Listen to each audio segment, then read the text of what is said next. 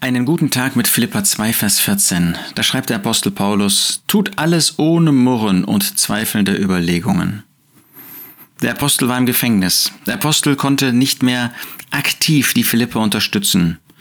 Und er wusste, dass er früher oder später auch bei dem Herrn sein würde. Und deshalb sagt er den Philippern, dass sie selber verantwortlich waren für ihr eigenes Leben in seiner Abwesenheit ihr eigenes Heil mit Furcht und Zittern bewirken, ein Leben zu führen, nicht sich abzustützen auf andere. Natürlich dürfen wir andere zur Hilfe nehmen, aber nicht zu meinen, ähm, dass wir uns immer einfach nur andere, an, andere anlehnen und so weiter. Und deshalb sollten sie sich auf Gott stützen. Er würde ihnen helfen.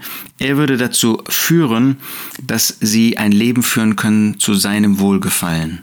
Aber dieses Leben zum Wohlgefallen Gottes bedeutet, dass wir ohne Murren leben. Wie oft haben wir Dinge benutzt, um uns zu beschweren? Wie oft schimpfen wir über Gelegenheiten, die sich in unserem Leben auftun? Wie oft kritisieren wir alles um uns herum, tut alles ohne Murren. Wir denken an einen David, der Herr ist mein Hirte, mir wird nichts mangeln. Hatte er nicht Mangel? Sehr viel Mangel. Aber er sagt, mir wird nichts mangeln, ohne Murren.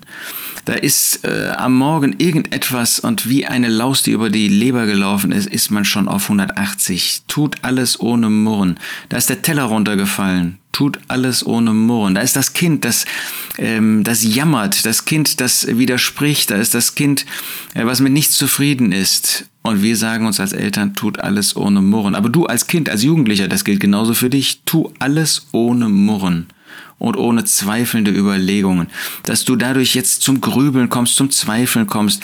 Wie soll das weitergehen? Tut alles ohne Murren und zweifelnde Überlegungen. Wir haben einen guten Gott, wir haben einen Gott, der uns führt, der uns lenkt, auf den wir uns verlassen können. Da können Dinge sozusagen schief laufen, äh, wie man ähm, so sagt, mit dem linken Bein aufgestanden sein. Nein, tut alles ohne Murren und zweifelnde Überlegungen. Da ist nichts vorgegeben. Du kannst alles dankbar aus der Hand des Herrn nehmen, sogar wenn dir Schwierigkeiten in deinem Weg begegnen. Denk daran, dass der Herr alles zu unserem Guten mitwirken lässt. Jetzt sagst du, das ist aber Hohn für mein Leben. Da ist ein Schicksalsschlag nach dem anderen. Ich spreche nicht von Schicksalsschlägen, aber Dinge, die Gott zulässt, ja. Aber denk daran, dass der Herr ein gutes Ziel mit dir hat. Auch wenn wir das manchmal nicht sehen können, der Herr hat ein gutes Ziel. Tut alles ohne Murren und zweifelnde Überlegungen. Ist das vielleicht ein Leitspruch für unseren Tag heute und für die vor uns liegende Zeit?